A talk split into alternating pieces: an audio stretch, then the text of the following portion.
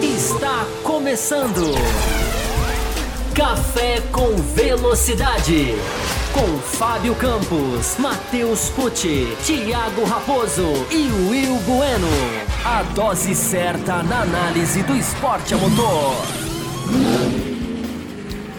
Olá para vocês que estão ligados aí, para vocês que têm encontro marcado com jornalismo, debate, análise. Bem-vindos mais uma edição do do Café com Velocidade, aqui batizada de Além da Velocidade. Aliás, antes que eu me esqueça, fui cobrado para não esquecer.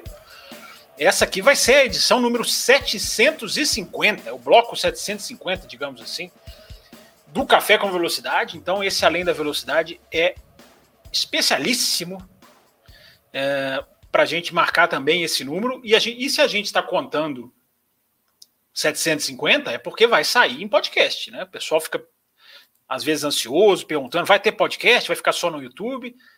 Não, compromisso do Thiago Raposo de colocar também, está colocando, né, os Além da Velocidade lá também em podcast.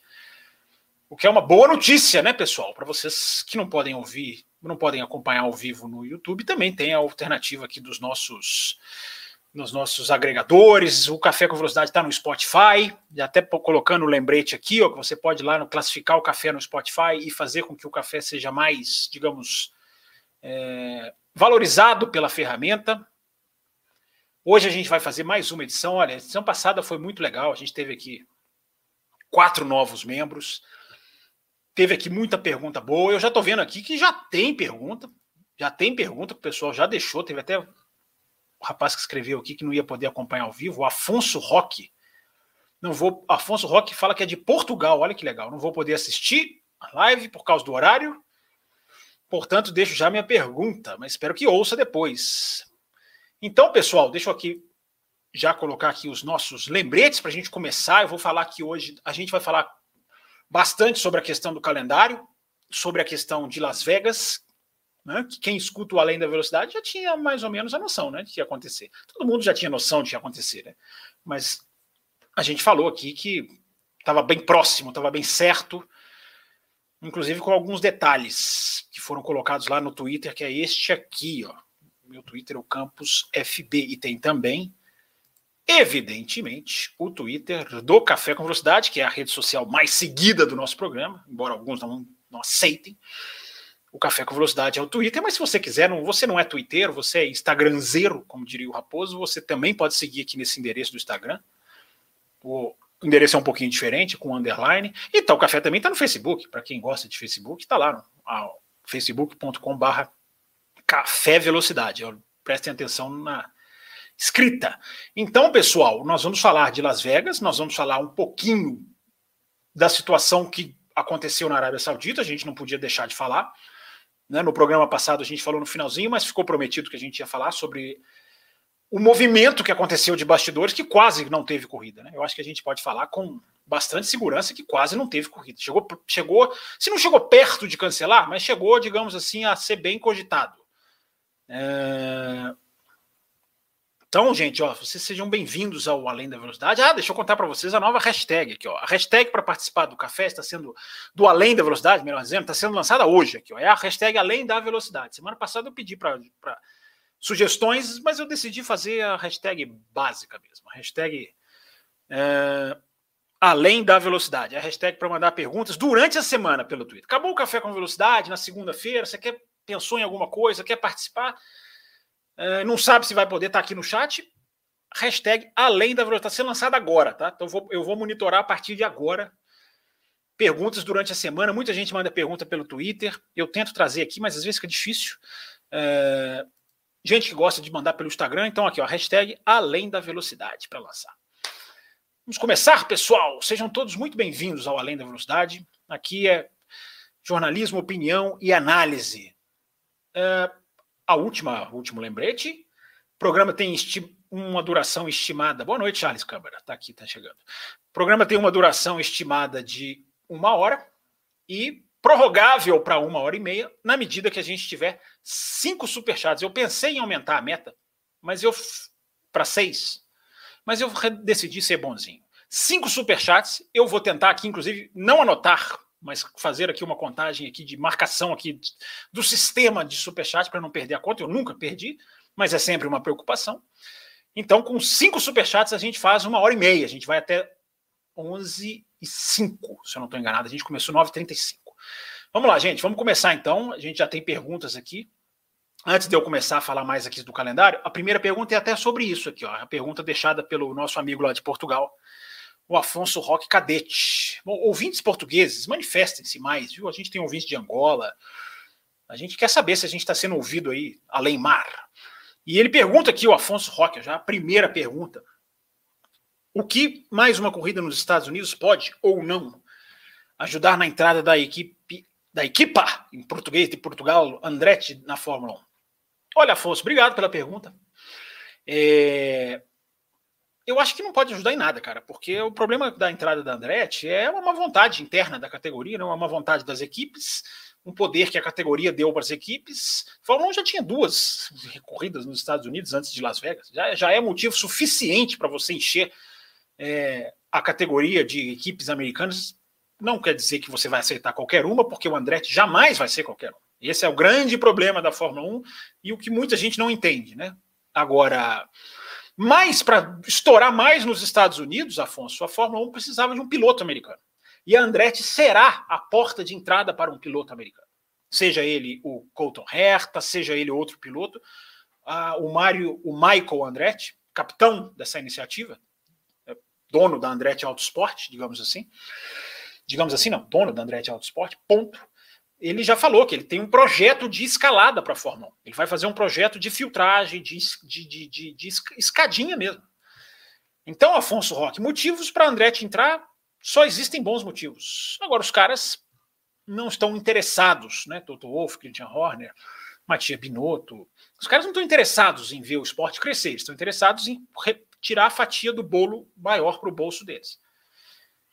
Cometem esse, essa, esse tiro no pé, então eu acho que a entrada de Las Vegas não vai mudar nada, não. O que, o que precisa mudar é o Andretti continuar publicamente fazendo o que ele está fazendo, expondo a sua vontade, expondo a FIA, porque os Andretti estão expondo a FIA, né, na medida em que eles colocam no Twitter, entramos, já temos tudo pronto, precisamos da resposta rápida, é porque eles sabem que se eles não fizerem isso, eles não vão entrar. Vamos ver, vamos ver o que, que vai acontecer.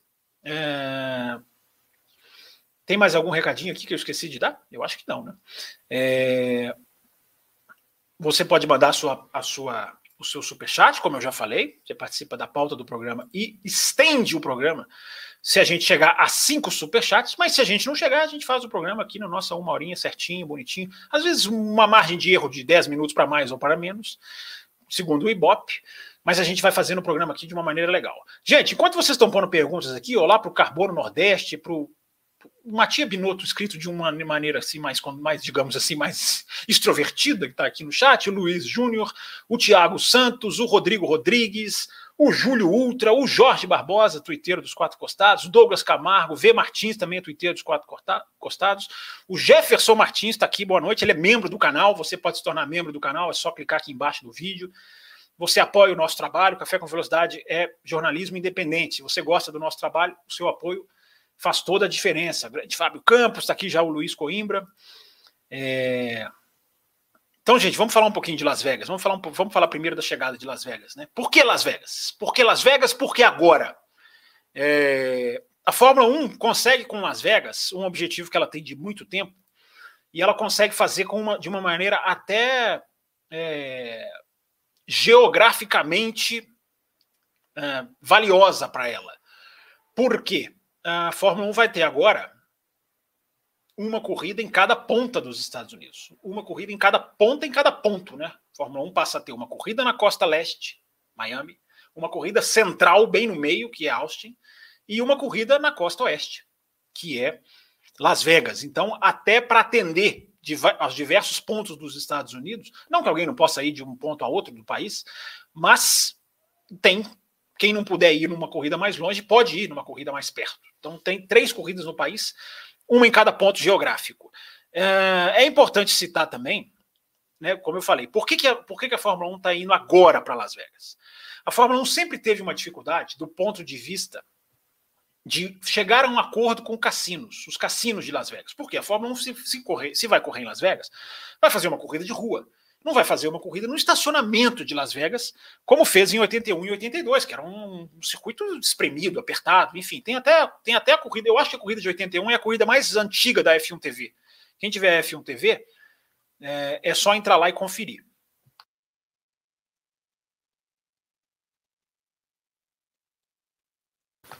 Então, esse sempre foi um problema para a Fórmula 1.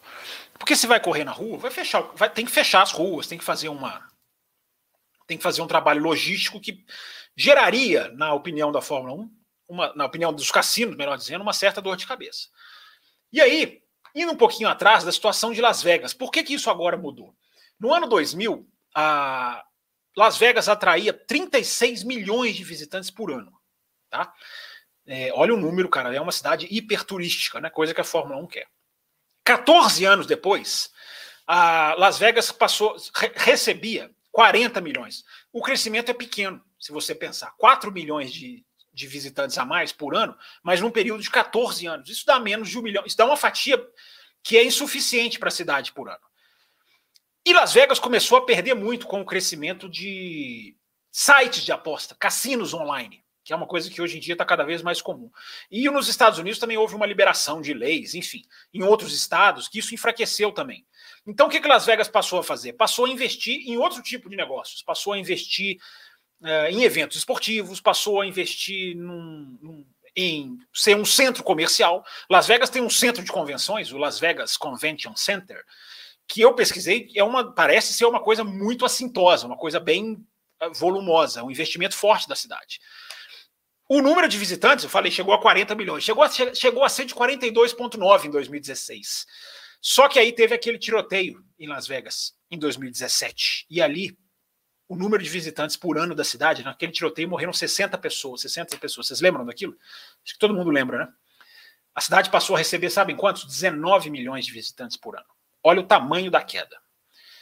É, então, isso fez com que a cidade mudasse a sua perspectiva no sentido de poxa, vamos investir mais ainda em eventos, em imagem e em, enfim, organização de algo que possa trazer mais gente para a cidade.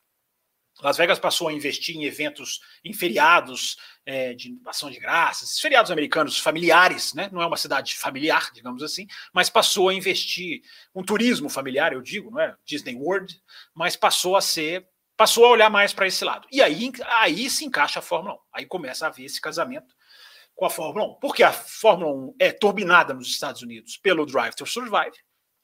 Né? O apelo é gigante. A gente viu o último grande prêmio de Austin, como foi. Gigantesco. E então a Fórmula 1 chegou nesse acordo agora com. Foi muito mais simples, digamos assim.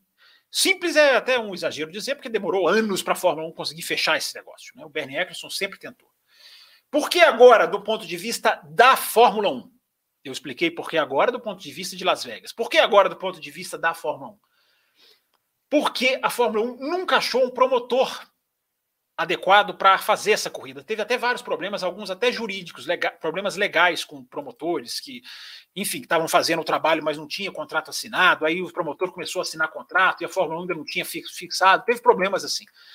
Então, é, a Fórmula 1, o que, que ela decidiu fazer? Agora, como a Liberty é americana, a Fórmula 1 decidiu que ela vai promover o evento. Então, o Grande Prêmio de Las Vegas não tem um promotor, como tem Interlagos, como tem todas as corridas, a exceção de Mônaco. A Fórmula 1 vai promover. A Liberty vai promover, com as suas empresas subsidiárias americanas. O que, o que, que acontece? A Fórmula 1 não vai ter uma taxa milionária, não vai ter taxa nenhuma para correr em Las Vegas, e vai, mas vai ficar com todo o lucro. E aí é o grande ponto de interrogação. Tudo caminha para dar um enorme lucro. Mas se não tiver lucro, é prejuízo para a Fórmula 1. Porque se a, o, o, governo do Bahrein não recebe público, ele pagou a corrida, a Fórmula 1 não está nem aí, a Fórmula 1 recebeu a taxa dela. Interlagos também. Fórmula 1 vai para Interlagos, se não der nenhum público, claro que vai sempre dar, procura enorme, inclusive, esse ano. É, se não der nenhum público, a Fórmula 1 ganhou o dinheiro dela. Quem, quem estoura, o que vai estourar no bolso de quem? Do promotor. Então não existe esse. É, esse meio termo nessa, nessa negociação de Las Vegas. A, a Liberty vai promover. Por isso que é um contrato de três anos. A Fórmula 1 está fazendo contratos enormes, fez um contrato de 10 anos com Miami. Por que não com Las Vegas? Porque com três anos, se você tiver prejuízo, você fecha a conta. Tudo leva a, leva a crer que não vai ser prejuízo. A Fórmula 1 vai trabalhar bem essa corrida, muita gente vai querer ver, vai atrair uma atenção enorme. Las Vegas tem um charme gigantesco. Mas se der prejuízo, o contrato é de três anos. Ok, pessoal? Então, um pouquinho aí de explicação sobre Las Vegas. Vocês podem mandar perguntas sobre isso, vocês podem mandar perguntas sobre o que vocês quiserem, ok? A gente pode falar sobre várias coisas, mas aqui uma explicação, eu acho que valia essa análise de Las Vegas, porque o programa se chama Além da Velocidade. Então a gente vai um pouquinho além na informação, na apuração, para trazer para vocês, ok? Então tá aí, Las Vegas fechada como café com velocidade, o Além da Velocidade. Já anunciaram, também já tinham meio que previsto, não anunciado, mas previsto já há algum tempo. Deixando o like aí, viu, gente? Deixa eu ver como é que a gente está de like aqui. Deixa eu dar uma atualizada na página aqui. A página está rodando aqui sem som, não sei porquê, hein? É, já tem superchat, eu já estou vendo aqui, maravilha. Já vamos contar aqui um superchat para a gente estender o programa em caso cheguemos a 5. Temos 50 likes, ok, não está ruim não. Mas temos 78 pessoas assistindo, então eu mudo de ideia, tá ruim sim. É, deixa eu começar a passar as perguntas aqui, né, para não acumular tantas.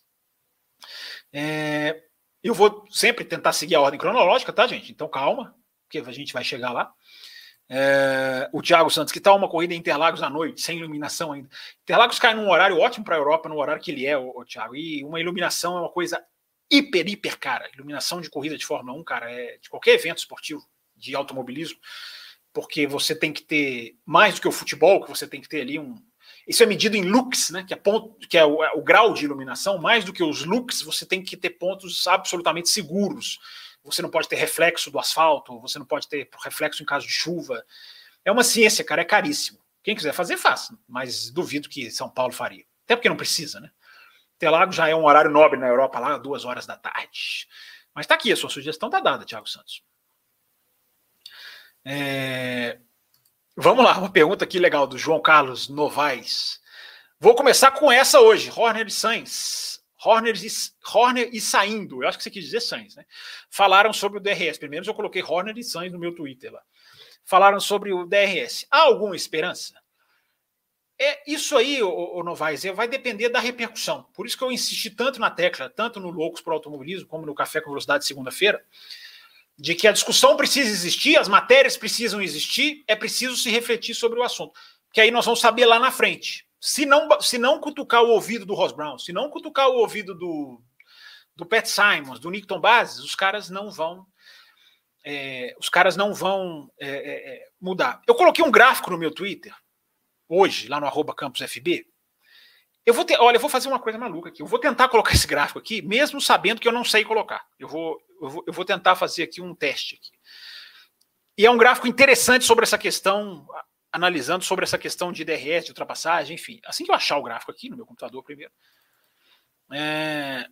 Deixa eu ver se eu consigo colocar ele aqui na tela, gente, para quem não tem Twitter, para quem não viu lá no meu Twitter, porque ele tem a ver com o que a gente está discutindo aqui. É, compartilhar, vamos lá, em primeira vez, hein? Vamos lá. Se eu compartilhar tudo errado aqui, não aparecer nada, aparecer tudo rabiscado, aparecer tudo pequenininho, Vamos ver. Vamos ver se eu consigo fazer isso aqui. Vamos ver se aparece aqui. Aqui, ó, apareceu. Acho que eu consegui. Deixa eu tirar a mensagem aqui do. Ah, consegui, cara. Olha só. Não é tão difícil, hein?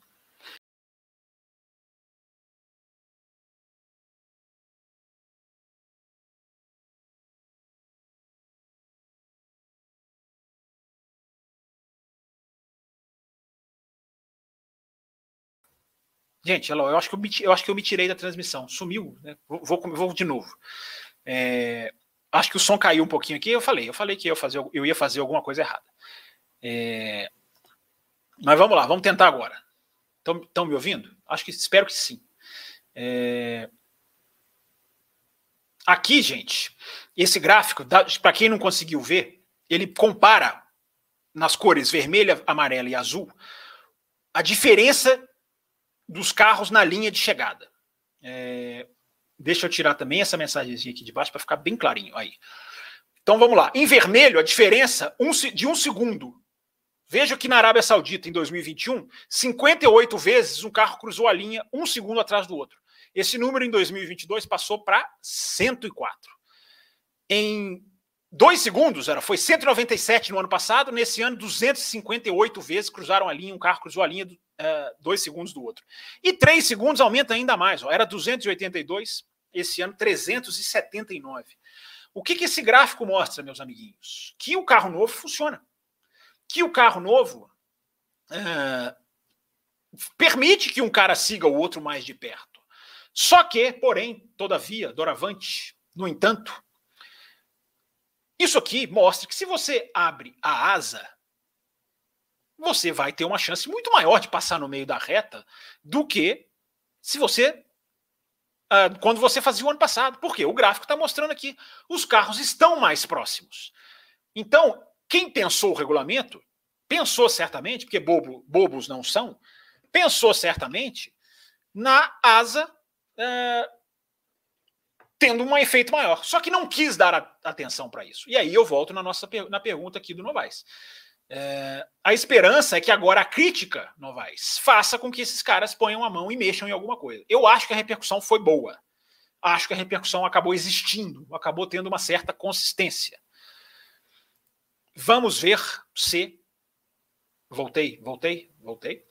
Vamos ver se, o que que dá. Mas precisamos sempre discutir o assunto, João Carlos. O que, me, o que eu lamento é gente que aparece reclamando da discussão. Cara quer defender as ultrapassagens com asa aberta, cara, ele tem liberdade onde quiser, quando quiser, a hora que quiser.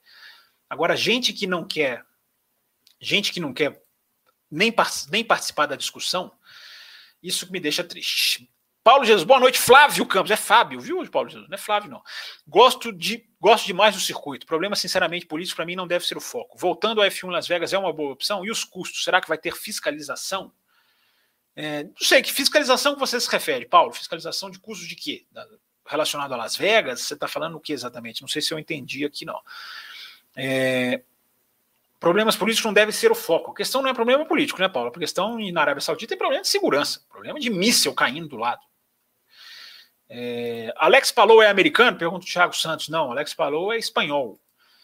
Aqui, ó, até respondeu para ele já aqui o DLG. É, uma pergunta aqui, ó, Rodrigo Rodrigues, parece que está virando Fórmula EU. EUA, né, Oriente Médio. É, vou falar sobre isso já já, viu, gente? Vocês vão sair do Além da Velocidade hoje com uma boa noção do que, que liga a Fórmula 1 ao Oriente Médio. Vou falar disso já já, já já. Deixa eu só passar aqui as perguntas para não ficar muito atrasado. É, boa noite, Flávio Campos. Me, me, me, chama de Flávio Campos, o Fábio Ribeiro. Eu sou seu xará, eu chamo Fábio. Perguntas me chamando de Flávio serão bloqueadas aqui nesse programa. É, Leonardo Lopes, hoje vou conseguir acompanhar ao vivo. Legal, Leonardo. Bem-vindo, bem-vindo a você, bem-vindo a todo mundo que está ajudando aí nas quintas-feiras. Está sendo um prazer, prazerzaço fazer esse programa. É, Leonardo Lopes, aqui de novo ele. Fábio, com essas novas corridas aparecendo no calendário, vislumbra-se alguma corrida em outro país da América do Sul? Pois é, Leonardo, aí é que é o negócio, cara, é o contrário.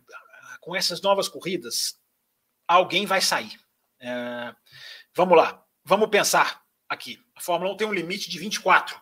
O limite hoje é 24 por ano. Esse ano nós temos 22. O que, que vai entrar no ano que vem? Qatar, que pode entrar até esse ano para suprir a Rússia. Vai entrar uh, Las Vegas e vai entrar China, que vai voltar. Então, 22, 23, 24, 25, estourou. Alguma vai ter que sair. Para o ano que vem, alguém vai perder o lugar. Quais são as favoritas a perderem o lugar? Por contrato, não dá para dizer, né? Essa informação é muito, seria muito exclusiva, quisera eu ter. Por contrato, quem está tá no risco são três provas. Bélgica está acabando o contrato. México não tem um contrato de longo prazo, está tá mais ou menos ano a ano. E para quem tremeu com a Bélgica, talvez vai gostar dessa terceira aqui. E França. Essas três, alguma dessas três eu sou capaz de dizer que sai para o ano que vem. É, a Espanha também tem uma chance, mas a Espanha teve uma renovação recente, então não sei exatamente até que até qual ponto vai. Mas alguém vai sair, Leonardo, alguém vai sair. Fica dificílimo, impossível mais um país da América do Sul entrar. Só se passar a existir o sistema de rodízio. E aí, meu amigo, não é bom para o Brasil isso não, esse, o sistema de rodízio. É bom para o calendário, é bom para várias coisas, para o Brasil nem tanto. Agora, existe outro problema, viu, gente? Que não sei quem está acompanhando as notícias aí. A MotoGP cancelou seus treinos de amanhã, sexta-feira, porque teve problema de, de, frete. E esse problema é muito sério. Ele, ele pode acertar a Fórmula 1. A guerra na Ucrânia mudou o sistema de fretagem de carga pesada no mundo, porque uma das a principal empresa é a russa, ela fechou, ela, ela fechou assim, ela tá, não está operando, evidentemente, com as sanções. A Fórmula 1 precisa de aviões muito específicos, não é qualquer avião, a Fórmula 1 precisa de 747, 747 eu não, não vou chutar não, mas enfim, são, são dois tipos de aviões jumbo que a, a Fórmula 1 precisa, tá super difícil de encontrar, a Fórmula 1 pode, pode sofrer esse ano, mas enfim, MotoGP já começou a sofrer, a MotoGP é muito mais fácil de ser transportada do que a Fórmula 1. É, apesar de que a MotoGP é gigantesca, porque transmite, transporta Moto 1, Moto 2, MotoGP, Moto 2 e Moto 3, Moto 1 foi ótimo. Mas a Fórmula 1 é pesadíssima. A Fórmula 1 ela requer 160 voos por ano. E a Fórmula 1 não tem rota fixa. As empresas de frete estão privilegiando rota fixa. É, isso aí pode virar um problema, cara. Mas eu não vou entrar muito, não, porque no momento é só uma suposição. Igor Cruz, obrigado, Igor Cruz. Obrigado pela, pela análise da entrada de Las Vegas. A gente pesquisou aqui, já, já vou falar da Fórmula 1 com o Oriente Médio. Você vai ver, é mais, é mais, tem mais informação ainda do que Las Vegas. É, obrigado, Igor Cruz. É, o Felipe Augusto, que é membro do canal. Isso não pode ser um problema para a Fórmula 1. Estão tão preocupados em investir uma maneira para o turismo para Vegas que podem entregar uma pista corrida ruim, mas o que importa é o dinheiro no final, né? É, o Felipe, eu acho que a pista é até interessante. Você viu o mapa da pista?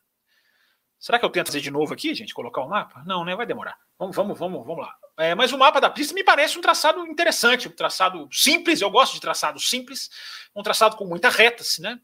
reta sempre com um asterisco né, de DRS, mas enfim, vamos ver, quem sabe 2023 a realidade é diferente. O carro é melhor, o pneu Pirelli é melhor, o DRS mesmo, se tiver, pode ser menor. É, é, essa esperança existe. O ouvinte perguntou da esperança aí. Esperança de diminuir o efeito da asa existe. É... Deixa eu ver se eu consigo aqui trocar o gráfico para gente para colocar aqui o mapa da pista. É... Deixa eu ver. Não, tá travando aqui. Daqui a pouco eu tento de novo. Vamos, vamos seguir, vamos seguir. Coloco. Tô, tô, ficando, tô aprendendo, gente. Eu chego lá. Primeiro superchat, deixa eu marcar ele aqui, ó. Hum, superchat marcado do nosso Elton Mendes. Já, vamos lá, primeiro, em, em cinco a gente estende o programa para uma hora e meia. Achei o traçado de Vegas muito simples, sem tesão, sem emoção. Eu gostei dele ser simples, Elton. Nem Baku, que tem a maior reta do calendário, é tão sem graça. Pelo contrário, tem ótimas curvas, subida e descida. Tenho baixa expectativa. Eu gosto de reta, o Elton. É questão de cada um, né? É questão de gosto. Eu gosto de reta, cara. Eu acho que reta faz bem para o automobilismo. Eu gosto de traçado simples. Monza é um traçado simples. O que você acha de Monza? Uh, mas, enfim, repito, é questão de gosto. Rafael Mito, vamos nessa. Isso aí, Rafael. William Melo, também é twitteiro. Tá aqui também, chegando agora, medida, medida em lumens. É, eu falei lumix, né? A medição da luz, né? Lumens, né? Eu acho que é o termo em português. É, pintura dos carros são diferentes em corridas noturnas, parecem brilhar mais.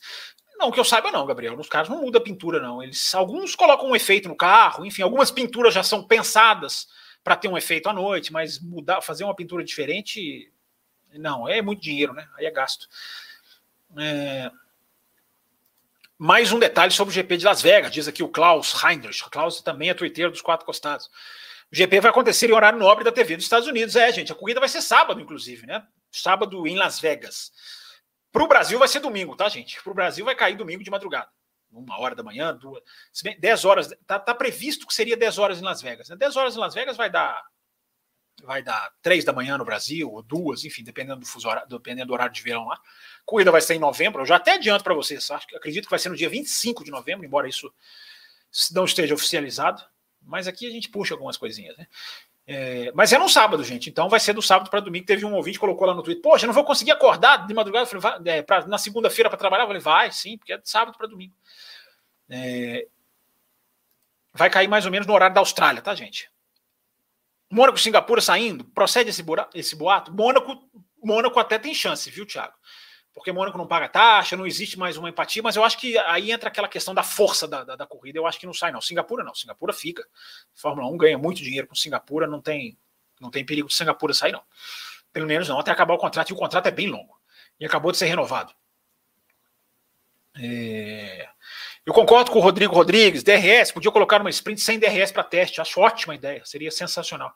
Ah, mas aí a corrida é pequena, cara, ia ter pouca ultrapassagem, os caras iam acabar, ia acabar dando tiro pela culatra. Queria falar, tá vendo, vivo o DRS. Mas a ideia, cara, qualquer coisa a ser tentada, eu acho que vale. É... Deixa eu ver, vamos, vamos, vamos seguindo aqui.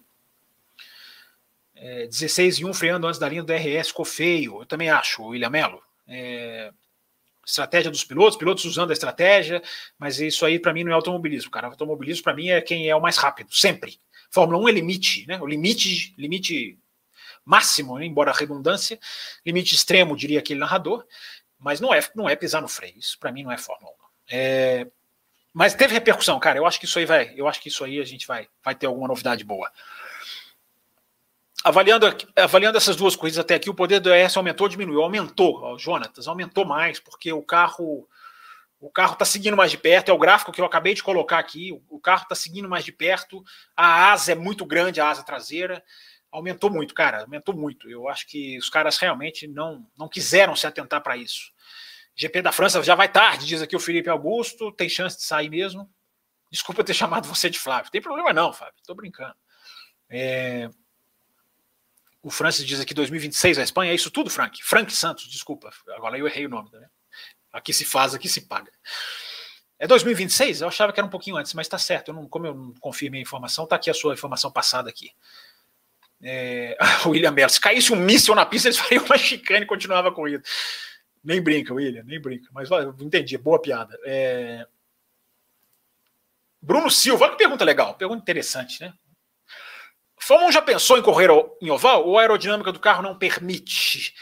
É, eu nunca vi um plano da Fórmula 1 correr em oval. Eu acho que a, a aerodinâmica até permitiria. Agora, mudaria várias coisas, cara. O projeto do carro, bomba de combustível, é, o carro da Indy, ele já é meio que projetado para fazer aquilo ali, né? O carro de oval. A Indy, a Indy corre com dois carros diferentes, um para oval e um para misto.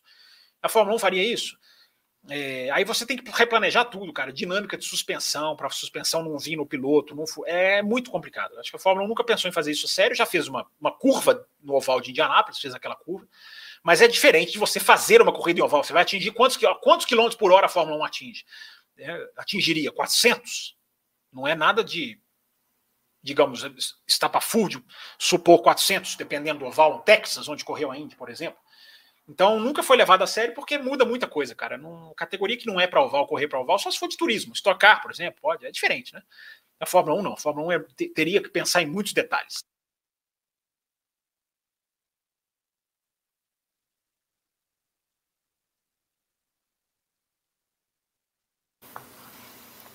Por que o sistema de rodízio é ruim? Frank Santos, eu gosto desses caras que pegam, falam frases que a gente passa às vezes sem se explicar e o cara vai lá e pega. Mais uma boa, Frank, obrigado.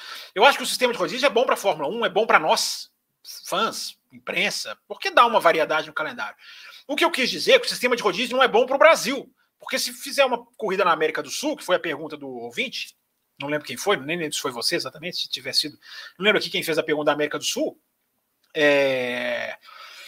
O, o Brasil revezaria com a Argentina. É... E eu acho que para o Brasil seria ruim, porque se, se tivesse uma corrida na América do Sul, dificilmente a Fórmula 1 viria duas vezes para a América do Sul com esse calendário que ela tem hoje. Enfim. É, a não ser que encaixasse a Argentina junto com o Brasil. É difícil, cara. Aí você tem que mexer no calendário inteiro. Eu acho que não seria bom porque o Brasil acabaria sendo afetado pelo rodízio. Sorte poderia ir junto à França. Bruno Guedes, sorte já foi, cara. Não volta mais, não. Sorte já foi cancelado. Contrato desfeito. Não tem sorte mais, não. Pode ficar tranquilo, que essa aí já foi por, por vias tortas, né, por causa da guerra. Mas não vai ter corrida mais na Rússia, nem, nem em Igora Drive, que era a nova pista, que já estava com contrato fechado, construção.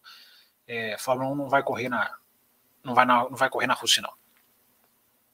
Disseram que o Pacto de Concorde limita 24. É, 24 é o número mesmo, Magno. Entretanto, é possível que ali faça algo para estender o sonhado calendário para 30 corridas? Essa pergunta é interessante, Magno Bahia. Obrigado pela sua presença aqui. É, Eu acho 30 impossível, cara. Eu acho humanamente impossível para a Fórmula 1 fazer. Para nós é uma coisa, é um, para nós vai ser só um custo para quem trabalha, para quem cobre, vai ser só um fardo físico, mas para eles lá, cara, 30 é impossível. Agora pode, a sua pergunta é boa porque a Fórmula 1 é assim, né? A Fórmula 1 limita 24 corridas, mas quem impõe o limite? A própria Fórmula 1. Então assim, né, o, o galinheiro tem que alguém tem que tomar conta do galinheiro. Quem? A raposa. Então eles podem aumentar. Agora as equipes vão vão resistir. Só que corrida é dinheiro, né, cara? Tudo que a gente está falando aqui, já já eu vou entrar na Arábia Saudita, já falei de Las Vegas. Corrida é dinheiro. Então os caras vão. Eu acredito que esse 24 vai cair para aumentar. Agora, 30, 30 é humanamente impossível.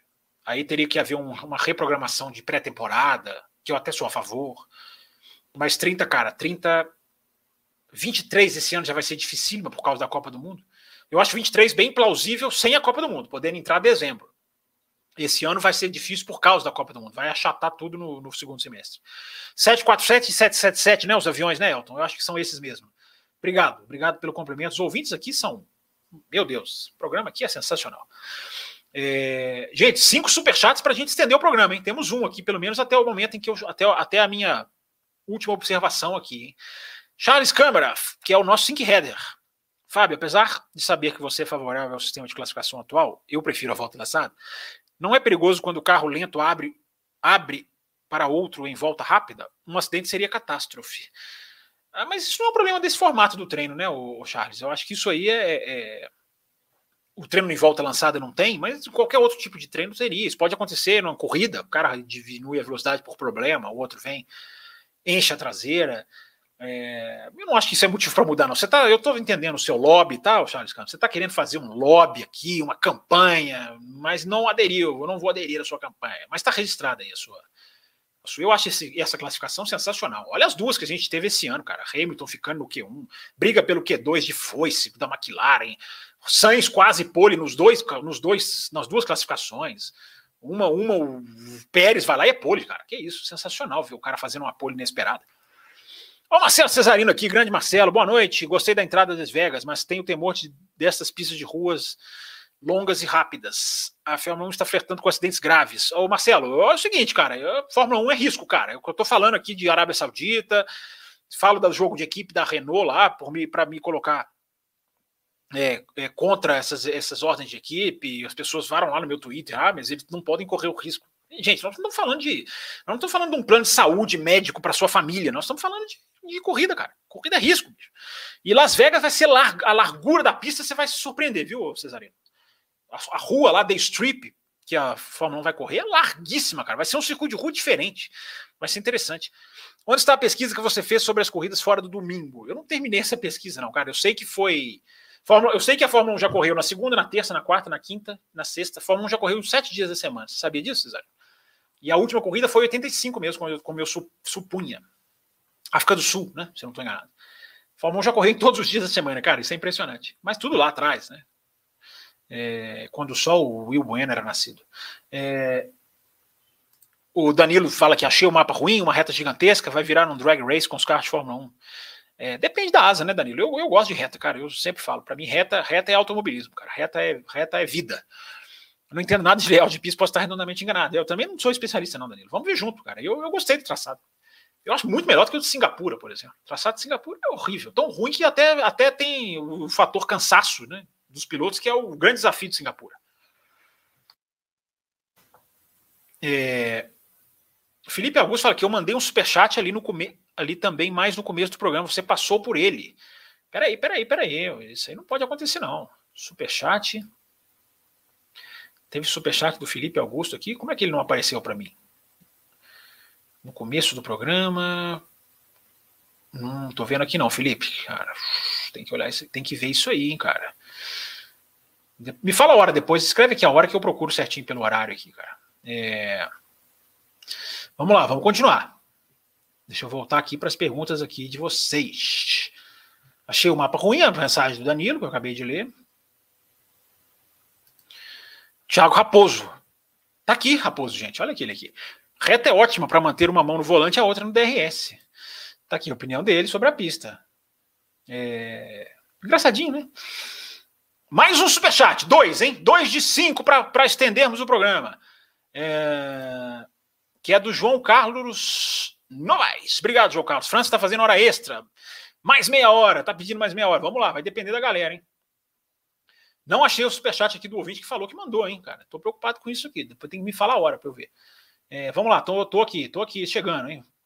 Vale tentar o grid invertido? Boa pergunta do Thiago Santos. Eu acho que vale numa corrida sprint, cara, num sábado, dessas corridas que não valem tantos pontos por campeonato. Eu acho que vale. Testar vale. Já implementar logo de cara? Talvez não.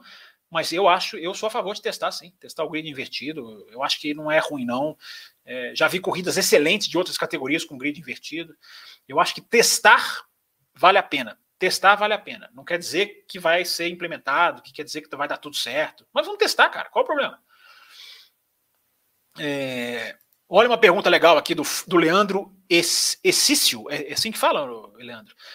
Fábio, a Austrália beneficiaria Ferrari ou Red Bull? Cara, a Austrália difícil porque a Austrália é uma nova pista, né, cara? Mudou as características da, da pista. A gente tem algumas curvas, algumas curvas novas.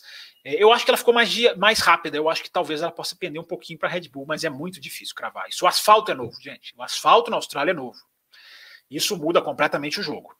Mas a pergunta é boa. A resposta é ruim, né, Leandro? A pergunta foi boa, a resposta é ruim. Difícil prever. O, o, Star, o Starley uh, Gomides Borba, espero que eu tá lendo seu nome certo, hein? Depois que eu falei para não errar o meu nome, eu devo estar tá dando um show de nome errado aqui. Levando em consideração a reforma em Spa, creio que está dentro. México tem o maior público da Fórmula 1 e Mônaco é a tradição total. Então o patinho feio é a França, pela lógica. Eu também acho, Islali, mas a Fórmula 1 já não correu na Bélgica em 2003, não correu na Bélgica em 2006. Os caras não vão muito pela lógica, não. Eu acho que o fator tradição que você está dizendo aqui, agora a mudança na Bélgica não foi só por causa da Fórmula 1, tá? A mudança na Bélgica foi para a Bélgica voltar a receber outras categorias de grande porte. Tanto que na curva sem nome lá, cara, tem dois traçados que não era exigência da Fórmula 1. Os caras fizeram duas pistas lado a lado. Vocês vão ver quando chegar a Bélgica. Os caras fizeram duas pistas lado a lado ali. E. E ficou complicado. E, e a Fórmula 1 não tinha pedido isso. Então, tem mudanças para a Fórmula 1 e tem mudanças não da Fórmula 1. É... Opa, fechei tudo aqui. Peraí. O que, que eu fiz aqui? O que, que eu fiz aqui? Peraí. Alô, alô, o que, que aconteceu? Espero que eu esteja no ar ainda. Sumiu tudo. Ah, voltou? Voltou. Vamos lá. É... Mal contatinho na câmera aqui, viu, gente? Estou tentando um sistema novo aqui mais rápido de acionar. Vamos lá. Se estiver dando algum problema aí, me avisem. Paulo Jesus, é verdade que caso o Ricardo saia da McLaren, Colton Herta é o cotado para assumir a vaga? É, não, eu não sei se ele é o cotado para assumir a vaga, não, cara. Eu acho que teriam outros pilotos na frente dele. O, o Colton Herta é muito cotado, Paulo, para fazer sexta-feira, andar na sexta-feira com o McLaren, nesse comecinho de história dele. Lucas Campos, não é parente, não, hein? É, fico imaginando, com esse crescente número de circuitos de rua entrando no calendário, e se no futuro a Fórmula 1 apenas correr em pistas clássicas, Silverstone e o resto do circuito de rua? É, é, pode acontecer, né? A Fórmula 1 está com uma tendência muito grande de fazer circuito de rua. Mas enfim, isso aí é muito especulação, cara. Depende. Tem país que quer entrar com circuito de rua. A Arábia Saudita, por exemplo, é, ela ela tá com circuito de rua, mas ela vai fazer um circuito permanente. Vai ficar um, alguns anos a mais em Jeddah, mas a ideia é fazer um circuito permanente. O Qatar, o contrário, né? o Qatar estreou um circuito permanente e vai fazer um circuito de rua. Então, é, depende. Mas enfim, fica aí o seu, o seu o seu questionamento. Interessante. Charles Câmara, mais uma. Temos dois superchats, hein, gente? Temos mais 20 minutos de programa, hein? É, Fábio, será viável a FIA subsidiar um cockpit numa equipe pequena para o campeão vigente da Fórmula 2? A opção de continuar com ele seria da equipe. Eu acho essa ideia absolutamente sensacional, Charles. Eu acho que a FIA poderia fazer isso com facilidades para os patrocinadores dessa equipe, com é, subsidiar, diminuindo a taxa que essa equipe paga. Dá para fazer, dá para fazer dá para fazer alguma coisa. É, a Fórmula 1 não faz nada. A Indy faz isso. Cara, a Indy bota o cara lá com orçamento para meia temporada, o campeão. A MotoGP nem se fala, o campeão é garantido. Se, se, ele, se ele não sobe, se ele não quiser. O Zarco não quis subir, mas se quisesse, subia. É, eu, eu gosto, sua ideia é boa, cara. Sua ideia, mas tem que ter força, tem que ter vontade, vontade política, diria o outro. A África tem chance de ter corrida sim, Lucas. Lucas Maris Leite, obrigado pela sua presença aqui, Lucas. A África tem chance sim de fazer corrida.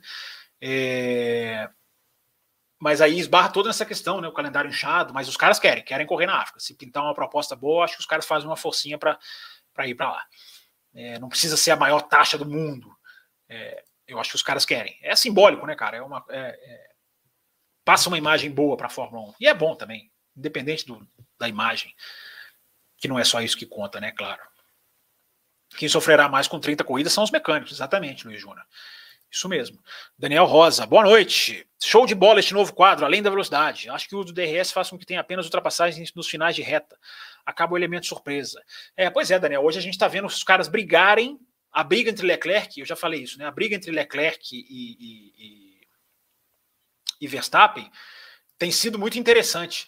Mas a gente está vendo uma briga de quem pega o dispositivo. A luta é assim: quem vai ter o dispositivo para ganhar? Isso é muito estranho, né, cara? Não é a luta de quem vai ultrapassar. No Bahrein até deu certo. No Bahrein até o casamento dessa, da ultrapassagem com o sistema, com o uso estratégico do sistema deu certo. Mas na Arábia não deu, não. Na Arábia foi muito assintoso e, e, e bem pouco interessante na minha visão. Mas tem um monte de gente que gosta. É... Obrigado, viu, Daniel, pela sua mensagem. Lucas Lima, será que por enquanto a melhor solução para o DRS seria limitar o número de uso? Assim que o piloto também usaria de forma mais estratégica. Qualquer coisa, Luiz, limitar o uso, limitar o espaço, limitar a reta. Uma reta abre muito, outra reta abre menos. É, dá chance para o cara de trás abrir a partir de um certo ponto, não, que não seja junto. Cara, eu vou fazer um programa um dia só para falar disso. Um café expresso, sei lá. Porque de ideias, cara, ó, para você usar tem várias. Mas tem que querer, né? Tem que ter vontade. Esse é o grande problema, as pessoas não querem discutir. É, há uma mensagem legal aqui do V. Martins. Olha, Campos fala sobre saúde mental na Fórmula 1. Lewis postou nas redes sociais que está lutando mentalmente e emocionalmente. Diz que é um esforço constante para continuar. É, eu acho esse assunto muito interessante, cara. Esse é um problema é, esse é um problema do planeta, né, cara? Esse é um problema da sociedade moderna. Eu acho muito legal ver piloto falando que tem dificuldade, que sofre, que não é fraqueza. Porra, você vê um cara sete vezes campeão do mundo falar que sofre disso. Isso há 20 anos atrás, cara, piloto falasse isso era fraco, fraquinho, não tinha capacidade, era tinha preconceito em cima dele. É, preconceito ainda tem, né, cara? De gente que tem depressão, é, ainda tem muita coisa que as pessoas precisam abrir a cabeça. Eu acho muito legal, cara. Fórmula 1 é, vamos, tenta imaginar, gente, o que, que um piloto de Fórmula 1 passa? A pressão de um patrocinador para o cara render, a pressão da equipe, o cara trabalha no milésimo segundo, o cara, o cara, a vida do cara corre risco todo final de semana. São muito bem pagos, não são coitadinhos, eu sempre falo isso aqui no café. Não são coitadinhos. Mas olha o esforço, cara, mental para você sobressair nesse esporte. Um esporte decidido por milésimos de segundo. Então, cara, eu bato palma, cara, eu bato palma. Acho que as pessoas têm que falar sobre isso, tem que ser discutido, sabe? A gente tem que ter campanhas contra isso, de, de ajuda quem quer, quem precisa. Né? ainda, só que a gente ainda tem uma, uma ala que acha que isso é fraqueza, cara, que é um. É, sabe, fraqueza no mau sentido. É uma fraqueza, mas no bom sentido, uma coisa humana, né, cara? Um problema humano. É, muito boa a sua pergunta, Fê Martins legal. Eu adoro ver ouvintes que não querem ficar só na alienação de discutir o que é dentro da pista. Claro que a gente gosta de discutir o que é dentro da pista, né? Muito mais que qualquer outra coisa. Mas eu acho legal debater outras coisas que envolvem, que vão além da pista. Será que Mônaco está em risco de sair do calendário, Pedro Augusto? Tem um certo risco, sim. Acho pequeno, Pedro Augusto, mas tem. tem não está garantida, não. Vamos falar assim. É... Tem circuito que a classificação é a parte mais emocionante, diz aqui o Lucas Leite. É isso mesmo, Lucas, tem razão. É... Fábio, se fosse para você escolher uma dessas opções abaixo, o que você escolheria? A. Pitch e troca de pneu opcional. B. Um safety car programado em certo momento da prova. Ah, eu acho que o pitch e troca opcional. O safety car, em certo momento da prova, tinha que ser uma coisa muito, muito bem. Muito bem. Eu gosto do safety car. Eu acho que o safety car uh, traz benefícios. Mas é modo como você coloca tem que ser uma coisa muito estudada, muito bem esclarecida, muito bem. Simplesmente aleatório, assim, cara, sei lá, que, como é que seria a corrida, né? O que, que faria? É, pit troca de pneu opcional, eu gosto. Essa ideia é interessante. Essa ideia é interessante. Será que nós vamos estender o programa aqui? Ó, terceiro superchat. É, os pilotos são contra, disse aqui o só vai. É, Aqui o Luiz Júnior está falando, superchat do Felipe Augusto foi sem perguntas no momento, apenas um superchat para agregar na contagem. Qual horário que foi, gente? Vocês conseguem? Eu não estou conseguindo achar o superchat dele, não estou não. Eu vou até no YouTube aqui, vou abrir o YouTube aqui, estou abrindo o YouTube aqui para ver se eu acho o superchat dele, porque não está aparecendo para mim aqui no nosso programinha de, de... Ah, no YouTube ele aparece, cara. No YouTube ele aparece, lá no comecinho. Ah, não aparece o horário para vocês não, né, cara? O horário aparece só para mim. Desculpa eu ter pedido horário para vocês, gente. Esqueci que no chat no YouTube não aparece o horário. É, tá certo, vou contabilizar aqui então o chat do Felipe. Desculpa, Felipe, não apareceu mesmo para mim aqui no StreamYard. Raposo, precisamos conversar. Superchat não aparece. É, então eu vou favoritar aqui essa mensagem sua, cara, para contabilizar como superchat. Obrigado, Luiz. Obrigado pela ajuda aí. Temos, temos quatro, então, hein? Com esse aqui, ó. Drogovic vai estourar. Por que não patrocinar agora? É, boa pergunta, Bruno Black. Drogovic é um bom piloto, um piloto está em evolução, um piloto que precisa um piloto aqui, o Raposo está falando que consegue ver o superchat. Não consigo, cara. Depois eu te dou até, se você quiser entrar aqui depois, Raposo, te dou o endereço aqui para a gente ver junto aqui, depois que acabar. É, falta um superchat para a gente estender, hein, gente? É, Drogovic vai estourar. Por que não patrocinar agora? É, Ele pergunta se vai estourar, né? Eu não sei se ele vai estourar, Bruno Black. Eu acho que a questão do Drogovic é, é, ter contatos, cara. Mais do que patrocinador, se não tiver contatos, não entra. Ele é um bom piloto, ele é um cara que, nossa, nem se compara com o Pietro Fittipaldi, né, cara? E o Drogovic, sim, é um piloto para fazer campanha para os brasileiros se unirem em campanha ardorosa pelo Brasil, Zil-Zil. É, ele é um bom piloto. Não sei se ele vai estourar. Ele tá bem na Fórmula 2. Tem, uns, tem falhas, tem corridas que vai mal. Não é essa, essa coisa se está pronto. Eu acho que o Sérgio Sete Câmara estava mais pronto do que ele. Mas vamos ver, tem um ano todo pela frente aí. E ele começou bem o ano. Ele começou bem o ano. Vamos ver. Patrocinando, tem que ter, se ele tiver patrocínio, ótimo, né? Quando o motor será congelado esse ano? Pergunta o Sync Header, ou já foi. É, a maior, 70%, 80% do motor já foi congelado, Salles Câmara. O bloco do motor já está congelado. Falta só ah, vocês vão me fazer puxar pela memória, né? A bateria, o MGU K e a central eletrônica, se eu não estou enganado. Faltam só esses três para serem homologados no dia 1 de setembro. O resto, meu amigo, está fechado, congelado, homologado, lacrado. Burburinho da entrada da Audi da Porsche juntas, separadas. É, elas são elas são da mesma empresa, Luiz. Elas vão entrar juntas. É, tem muitos, muitos veículos colocaram já essa informação. Eu até coloquei no Twitter hoje um pouquinho sobre isso também. É, vai, vai, vai, tá chegando perto. Deve ser semana que vem os caras se bobear já anunciam que, que vão entrar. E aí elas entram juntas, elas entram com McLaren e, e, e Red Bull, provavelmente, mas isso não está certo. É provável. Red Bull e McLaren terão Audi e Porsche, ou inversamente, como, como equipes. Tem essa informação já, mas eu não sei de cabeça quem pega Porsche quem pega Audi. É, é tudo Volkswagen.